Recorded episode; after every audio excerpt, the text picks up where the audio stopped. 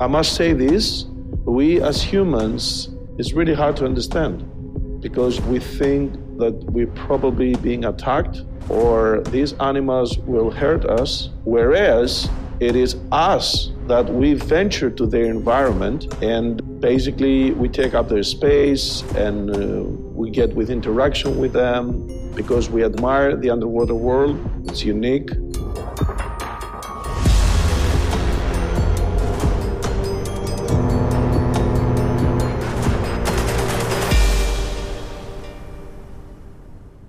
Hallo und herzlich willkommen zu einer neuen Ausgabe Ocean Crime. Ich bin Madeleine und sitze hier zusammen mit Maya. Hallo.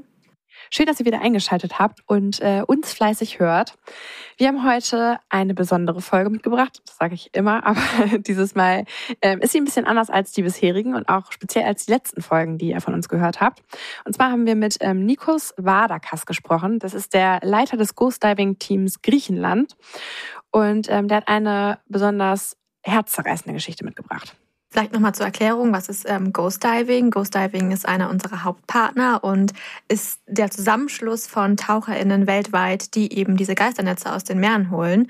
Und die haben Teams in den Niederlanden, in Deutschland, in Griechenland, Polen. Italien, Libanon, Neuseeland, also wirklich überall auf der Welt verteilt. Ja, und ähm, er ist eben der aus ähm, Griechenland. Ähm, für die, die es noch nicht wissen, ähm, weil wir haben es, glaube ich, noch nicht erwähnt in dem Podcast, ähm, die Spenden, die vom Bracelet abgehen, von unseren ganzen Verkäufen, die gehen an Healthy Seas und finanzieren auch die ganzen Ghost Diving Teams, also sprich die Gefahrentrainings, ähm, die Bergung selber, die das Aufbewahren der Netze, der Transport und auch das Equipment der Taucher. Deswegen haben wir da eine besondere Verbindung. So, I'd like to thank you for inviting me, for having me in this podcast. My name is Nikos Vardakas. I'm an instructor, scuba instructor, based in Greece, in Attica, uh, near Athens. And I run the Scuba Life Dive Center. I'm the head of ghost diving uh, in Greece since last June, and uh, we're trying to, you know, build uh, let's say, raise awareness to the public and trying to move as many nets as possible. We are a small country, but uh, a lot of, with more than 16,000 meters of coastline, with a lot of, you know, potential and a lot of nets because of the fishing activity. I'm really, really exciting. Uh, although the story I'm going to talk about today, it's not uh, as pleasant as um, as um, you may think or people think, because we're talking about ocean crimes, and in this particular case, has to do with the tragic, uh, let's say, death of the, the monk seal named Kostis. In der heutigen Folge geht es also um eine Mönchsrobbe, um Kostis. Und Kostis ähm, war am 27. September 2018 von einem Fischer gerettet worden. Und der Fischer hat auch den Namen Kostis getragen und ähm, deswegen heißt unsere Mönchsrobbe eben auch so. Und diese Robbe wurde äh, gefunden nach einem Sturm, nach einem Zyklon. Und äh, was genau das ist, erklärt Madeleine gleich nochmal. Auf jeden Fall ähm, wurde die kleine süße Robbe danach eben von TierschützerInnen aufgepäppelt und schließlich in die Freiheit entlassen. Aber sie war sehr anhänglich und deswegen kannten sie eigentlich alle in Griechenland als äh, Maskottchen. Also die kam immer wieder ähm, an Boote angeschwommen oder hat sich auf den Steg gelegt. Also eine sehr, sehr bekannte Robbe in Griechenland. Sehr bekannt und sehr beliebt in den Herzen vieler Menschen. Deswegen war die Geschichte auch oder ist die Geschichte so besonders habe gerade noch kurz darüber nachgedacht. Ich glaube, Zyklon ist das englische Wort. Ich glaube, auf Deutsch heißt es äh, Zyklon, aber in dem Fall ist es ein Medicane. Ist auch ein Wort für mich, was völlig neu war. Das möchte ich euch nicht vorenthalten.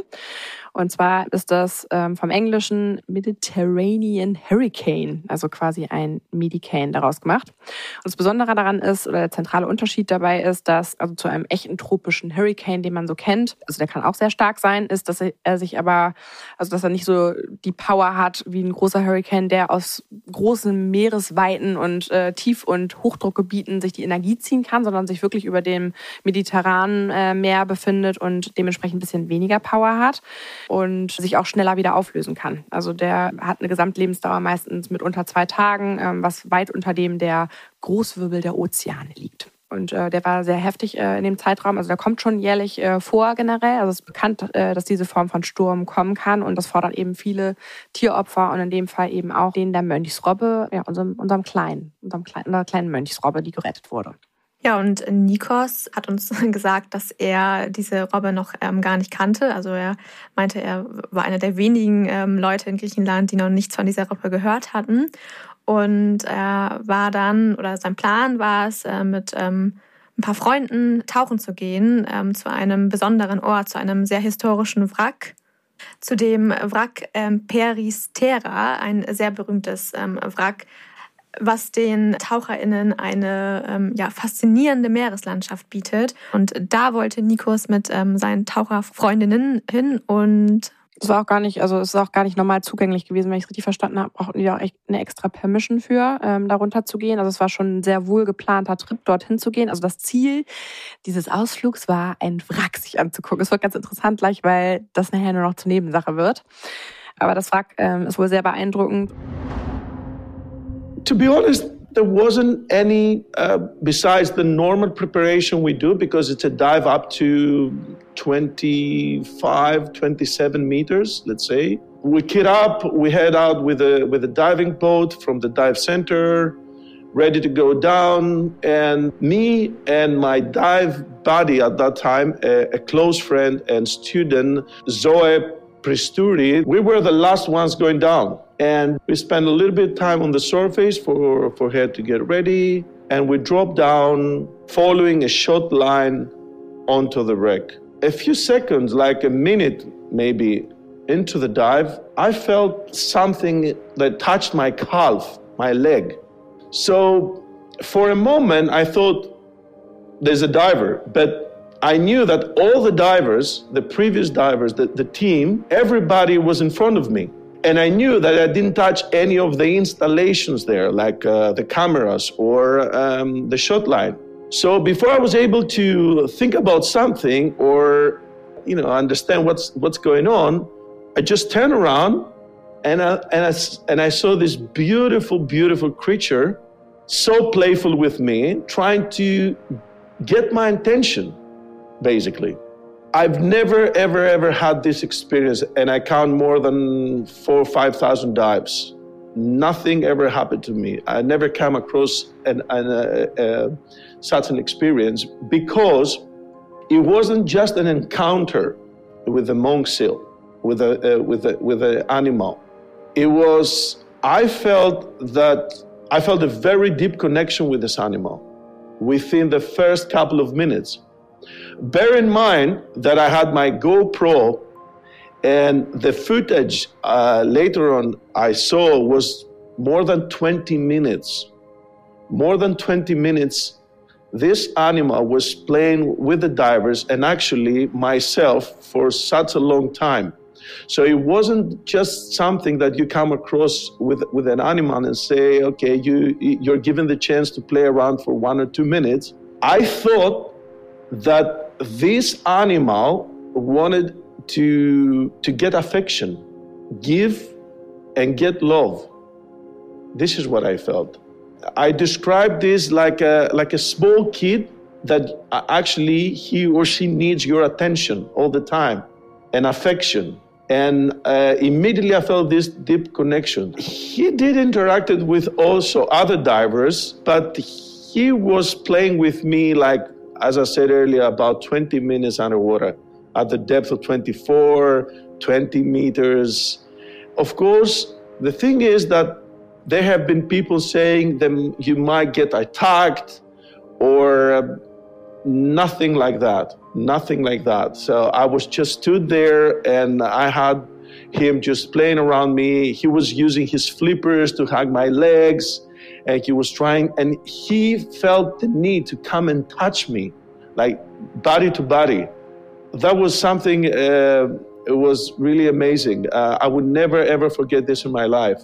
So of course at the beginning i didn't know that this gonna happen. I thought okay he would just come across the group play around for one and two minutes and then disappear I never thought that uh, this will last like more than 20 mi- minutes there.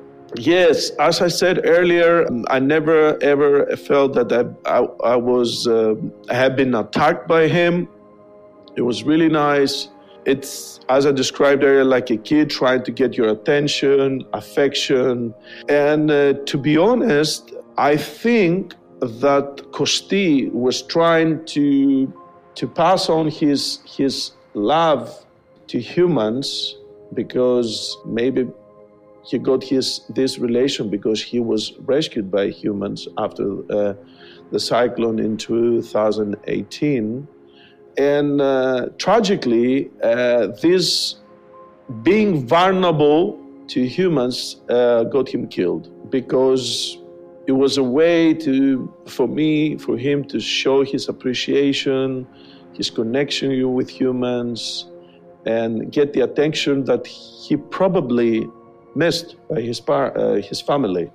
But I must say this we as humans, it's really hard to understand because you, we think that we're probably being attacked or these animals will hurt us, whereas it is us that we venture to their environment, okay, and basically we take up their space and uh, we get with interaction with them because we admire the underwater world.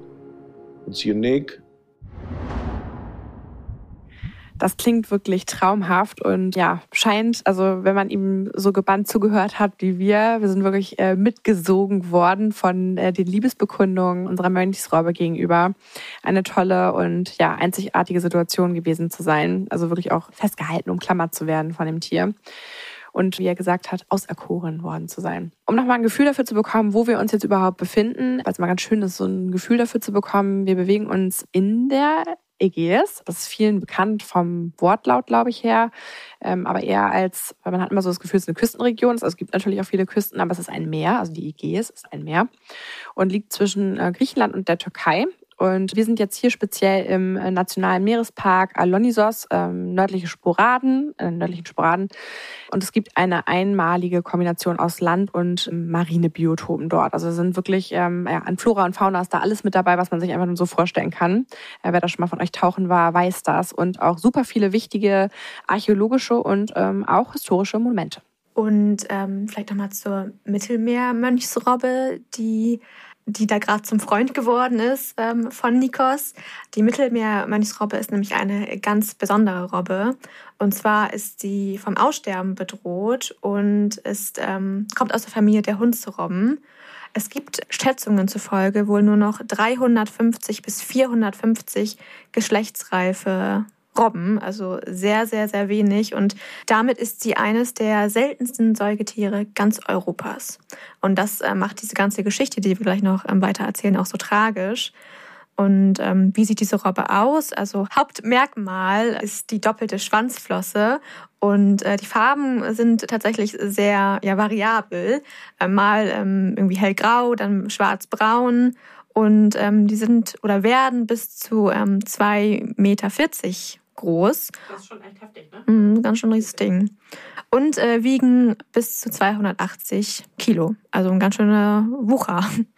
Ja, das sind, die sind ganz schön riesig. Also ich finde immer so interessant bei den Robben, also man kennt ja so verschiedenste Arten, ob man jetzt hier in der Nordsee ist oder auf Galapagos oder sonst irgendwo, die sehen halt alle so unterschiedlich aus. Also von der Färbung, auch von der Kopfform. Und ja, ich finde immer, den kann man so, also ich stelle mir die immer in so Büchern vor, dass die wirklich so ja, richtige Charaktere sind, die irgendwie ja eine bestimmte Stimmlage haben und so. Ich finde, die, die kann man so richtig zuordnen und ich finde, die sehen auch alle komplett unterschiedlich aus. Also sie haben wirklich ein ganz anderes äh, Gesicht alle und ja, sehen einfach wirklich jedes äh, einzigartig aus. Man findet, man kann die gut auseinanderhalten.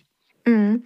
Und das Besondere hier ist, ähm, dass das die einzige Robbenart ist, die eben im Mittelmeer heimisch ist und fast der Hälfte der verbleibenden Population, also diese 350 bis 450 Robben, die leben halt in Griechenland und ähm, in diesem ja, Marinepark, von dem Madeleine gerade gesprochen hat.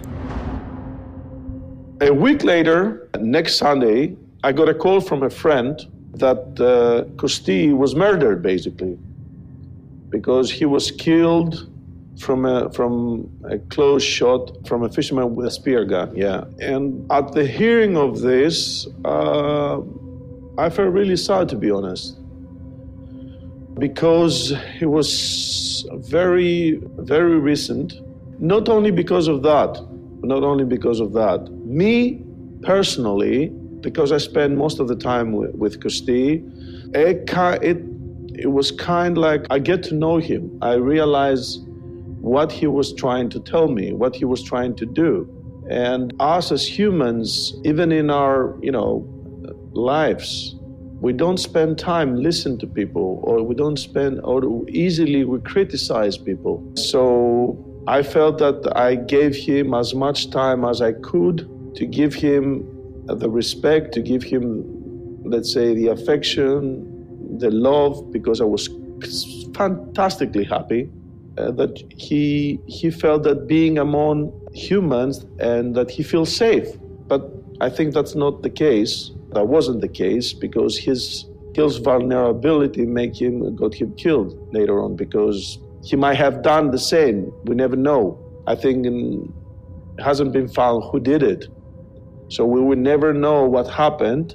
Maybe they say a lot of speculation that maybe he attacked someone and the, the fisherman tried to de- defend himself that way. But from my own experience, this animal wouldn't hurt anybody. Anybody. It's just us humans how we perceived his actions. We perceive his actions like, okay, he's, he's attacking us.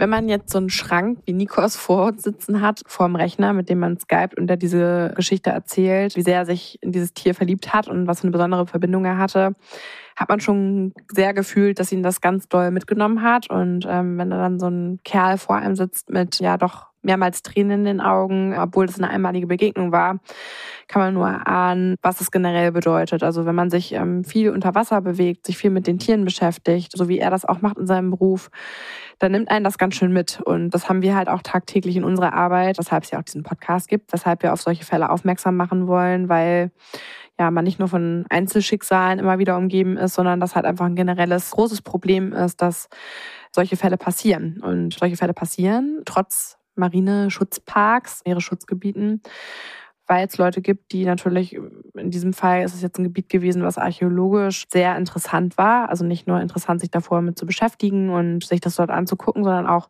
Sachen eventuell auch mitzunehmen und auch, weil da so viel Artenvielfalt unter Wasser herrscht, auch dort ähm, zu jagen. Das heißt, es gibt Leute, die halt mit einer Harpune, obwohl das da eben verboten ist, ähm, unter Wasser schwimmen gehen. Und es gibt da auch verschiedene Arten von Harpunen. Es gibt so die Hawaiian Sling, die zieht man, oder es gibt auch welche zum Schießen, ähm, die noch perfider sind, weil sie einfach gar nicht das Zielen und eine geringe Entfernung brauchen, sondern man auch aus größerer Entfernung auf die Tiere einfach schießen kann unter Wasser. Und das ist ein Pfeil, der dann durch Loslösen wie bei einer Waffe, also durch Schießen, ähm, eine Schlinge losgelöst wird, die dann eben eine Pfeilspitze an einem Band losschießt und dann auf die Tiere trifft. Und eben auch nicht nur auf Fische, was auch schon schlimm genug ist. Auch interessant, ich hatte mir verschiedene Berichte dazu durchgeguckt, dass ein, in einigen Gebieten, wo viel ähm, gesperrfischt wird, die Fische super ängstlich sind und ganz schnell abhauen und teilweise man auch viele, also habe ich selber auch schon unter Wasser gesehen, viele verletzte Fische unter Wasser sieht, die angeschossen worden sind, weil sie eben nicht komplett von der Harpune getroffen wurden, eben deswegen nicht gestorben sind,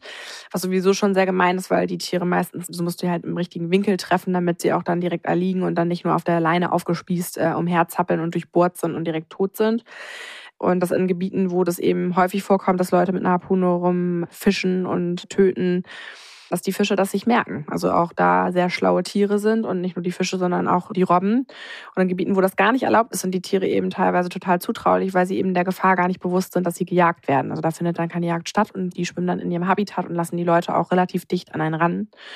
Ähm, dazu habe ich noch gelesen, dass es gab mal so ein kleines Experiment und zwar wurde erst ein Taucher ähm, das Wasser geschickt, ganz normal, also ohne Harpune in der Hand. Ähm, und dann wurde die Reaktion von den Fischen und ähm, Unterwassersäugern ähm, beobachtet. Und dann wurde dieser gleiche Taucher nochmal mit einer Harpune unter Wasser geschickt. Und es ist dabei herausgekommen, dass ähm, ja, Fische das merken und eine Gefahr, die Gefahr spüren und sich dann von dem Taucher automatisch mehr entfernen, als wenn keine Harpune dabei ist.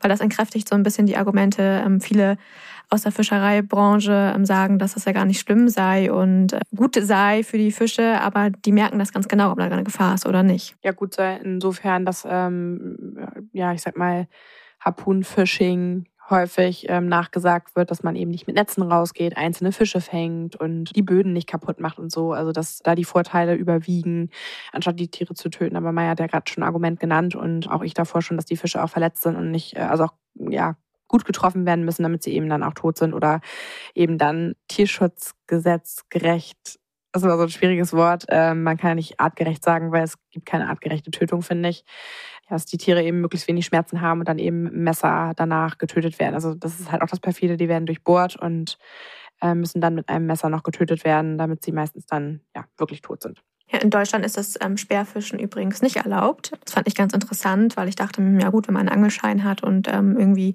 tauchen kann, dann könnte man jetzt ja auch mit einem Speer losziehen. Aber es ist in trotz gültigen Angelschein darfst du in Deutschland nicht Speerfischen. Und wenn du keinen gültigen Angelausweis hast, also nur noch mal ein Reminder, dann ist das auch noch Wilderei. Also da kann man auch in zwei Fällen angeklagt werden und die Strafen sind immens. Also auch in in eigentlich allen Ländern, also in allen Ländern, in denen es verboten ist, gibt es hohe Strafen äh, da drauf. Also unter anderem, also so Beispielfälle gibt's es gibt in einigen Ländern festgesetzte Beträge. Manchmal ist es aber auch individuell, je nach Schwere, wird derjenige mit toten Fischen erwischt oder nur mit der Harpune in der Hand. Genau, also das äh, gibt da unterschiedliche Regelungen, aber die äh, Strafen sind durchaus auch mal 20.000 oder 30.000 Euro hoch. Also die sind schon immens. Und in unserem Fall von unserer Mönchsrobbe wurde sogar ein Kopfgeld in Höhe von 18.000 Euro, was auch nicht wenig ist, finde ich, auf den Killer von unserem Kostis ausgesetzt. Ja, und das ähm, Interessante ist, ähm, dieses Kopfgeld wurde von der griechischen Gesellschaft für das Studium und den Schutz der Mönchsrobbe ähm, ausgestellt. Die Abkürzung MOM, MOM heißt die. Also nicht mal jetzt irgendwie von der Regierung, sondern wirklich von einer NGO, die für den Erhalt dieser Tiere kämpft.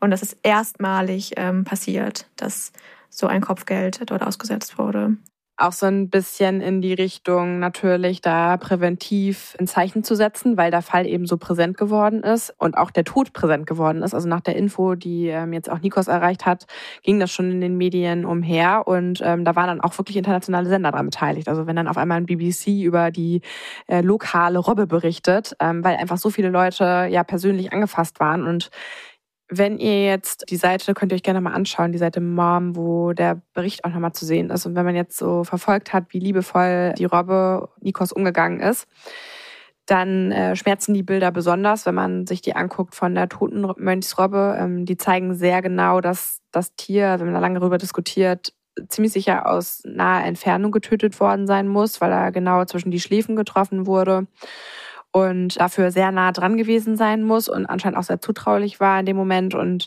wäre er dem dem Taucher oder der Taucherin oder dem Jäger oder die Jägerin unter Wasser begegnet. Und wer hätte aggressives äh, Verhalten gezeigt, wäre wahrscheinlich nicht in der Position getroffen worden. Das ist halt ein Riesentier, wie Maya vorhin schon gesagt hat. Er ist fast drei Meter groß, also genauso groß wie ein Taucher und muss ja schon in der Perspektive schon auf einen zuschwimmen und auch relativ dicht sein, sodass man ihn eben genau trifft. Und äh, die Bilder sind wirklich schlimm. Also eine kleine Triggerwarnung an euch, wenn ihr auf Mom geht. Wir verlinken das hier auch nochmal. Sind da Bilder der toten äh, Robbe, die gefunden wurden. Also unserem toten Kostis, ähm, der mehr geschwommen ist, der sehr aufgedunsen war und ja, mit dem Speer zwischen den Augen sozusagen auf dem Schiff liegt. Es sind wirklich keine schönen Aufnahmen und ähm, ist Nikos auch sichtlich schwer gefallen, darüber zu sprechen. Dann stellt sich natürlich die Frage, also da wurde ähm, viel vermutet und es wurde auch ein Staatsanwalt ähm, auf den Fall aufgesetzt, warum das passiert ist. Und es ist nicht ganz klar geworden, weil bis heute der Täter, die Täterin nicht gefunden wurde. Aber man geht davon aus, dass ja, dass eben halt wirklich irgendwie ähm, ein Fischer, eine Fischerin war, weil eben Robben oftmals sich ähm, ja, Fischernetzen nähern, um eben die Fische zu essen, die in diesen Netzen sind. Und das finden die Fischer, Fischerinnen natürlich meistens nicht so lustig. Also das ist so die einzig logische Erklärung, logische Erklärung genau. Ja, wenn man sich eigentlich so nicht vorstellen kann, dass irgendjemand so ein Tier einfach so tötet. Also vor allen Dingen, wenn man da unter Wasser unterwegs ist oder derjenige sich halt total erschreckt hat. Das ist auch noch ein Szenario, dass man unter Wasser rumschnorchelt mit seiner Harpune und eigentlich Fisch sucht und dann oder archäologische Funde und dann kommt so eine Robbe vorbei geschwommen, die ja doch sehr imposant ist von der Größe und sich dann erschrocken wurde und dann abgedrückt wurde. Aber es muss halt also bewusst gezielt und geschossen worden sein.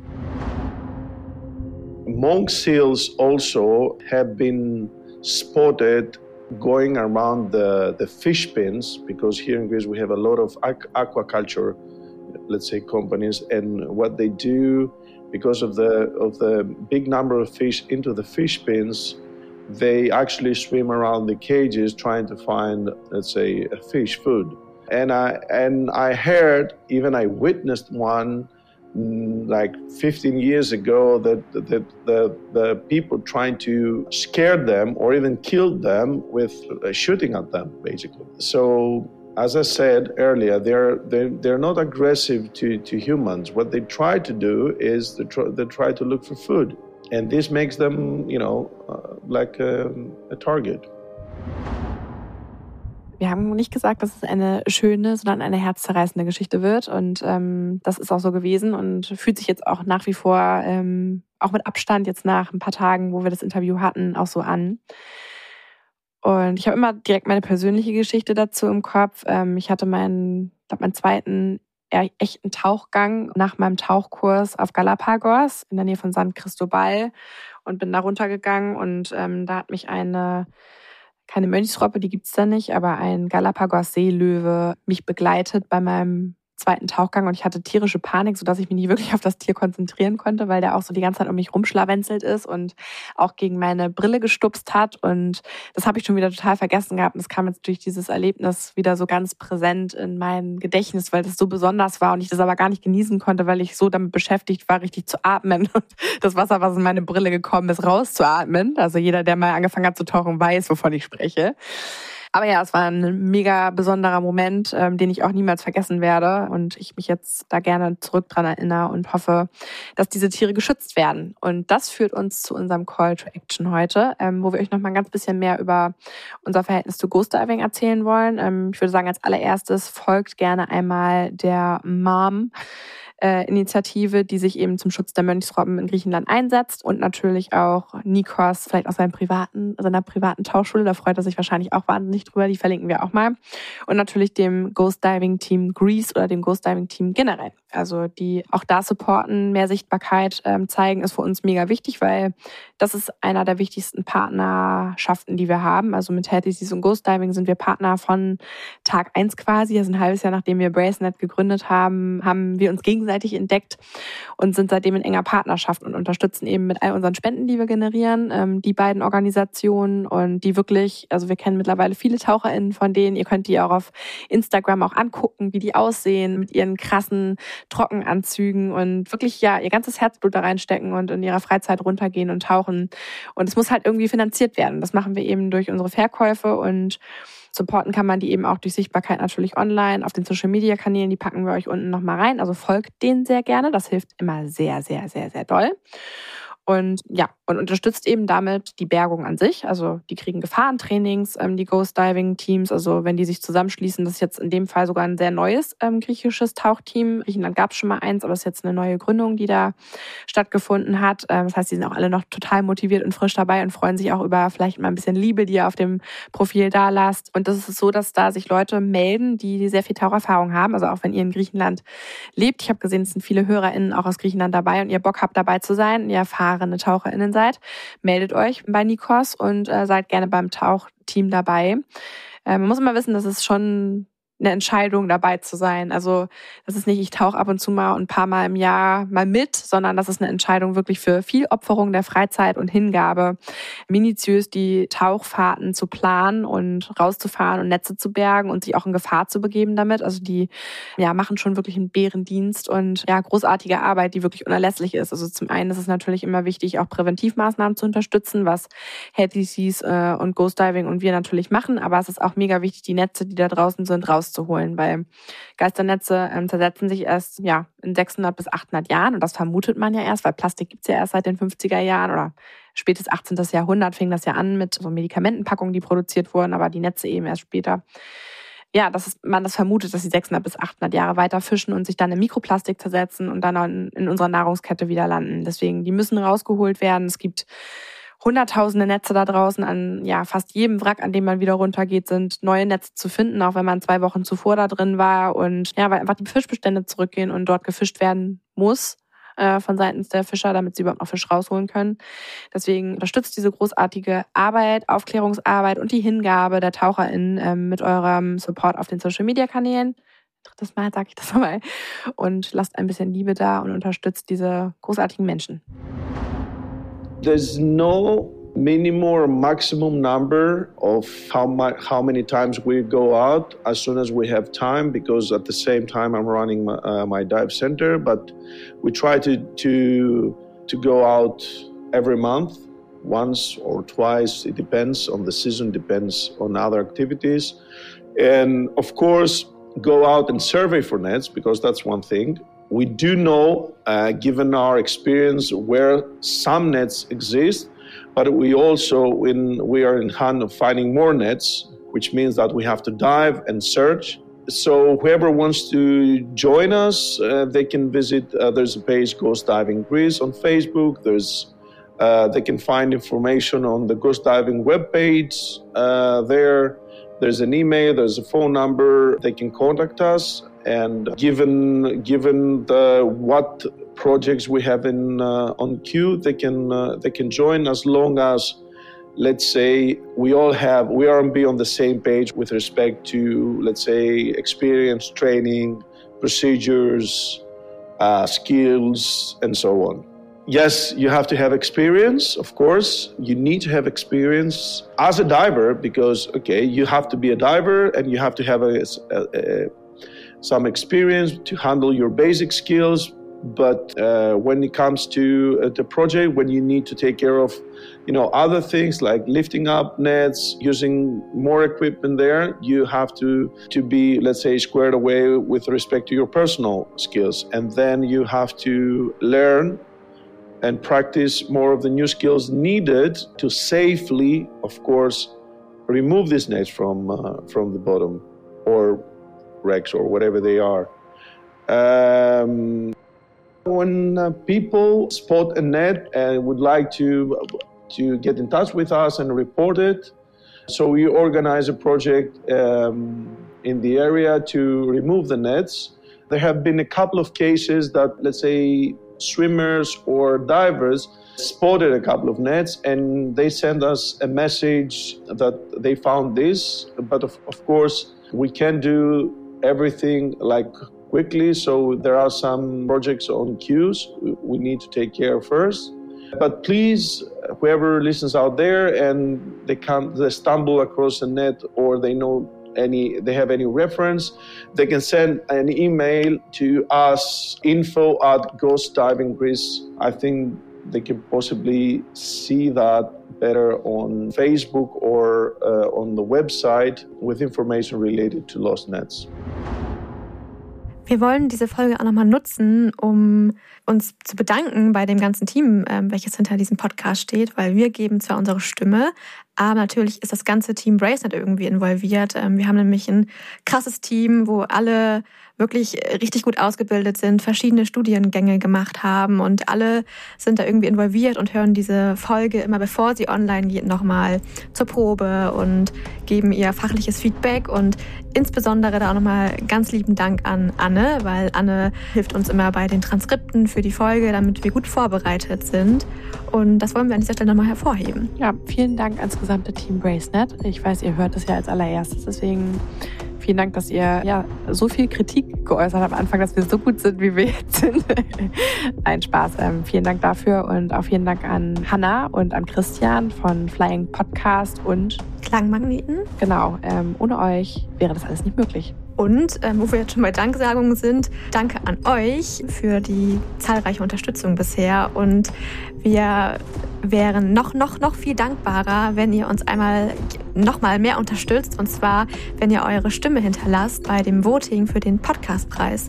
Wir sind nämlich bei dem Deutschen Podcastpreis nominiert und wir wollen das Ding unbedingt holen, damit noch mehr, mehr, viel mehr Leute über die ganzen Ocean Crimes erfahren und mit uns gemeinsam die Meere schützen. Also votet für uns. Der Link ist in den Show Notes und es dauert nur zwei Sekunden. Ihr müsst euch nirgendwo anmelden. Es ist wirklich sehr, sehr einfach. Wir machen eine kleine Hitlist mit äh, Accounts, denen ihr folgen müsst. Da klickt ihr alle hintereinander einmal kurz drauf und dann habt ihr eure gute Tat oder eure guten Taten. Es sind mehrere. Das wiegt wirklich schwer äh, und gut auf gegen alles, was äh, da noch kommen mag. Deswegen, ja, haut in die Tasten, supportet uns und vielen Dank fürs Zuhören dieser Folge und bis zum nächsten Mal. Tschüss.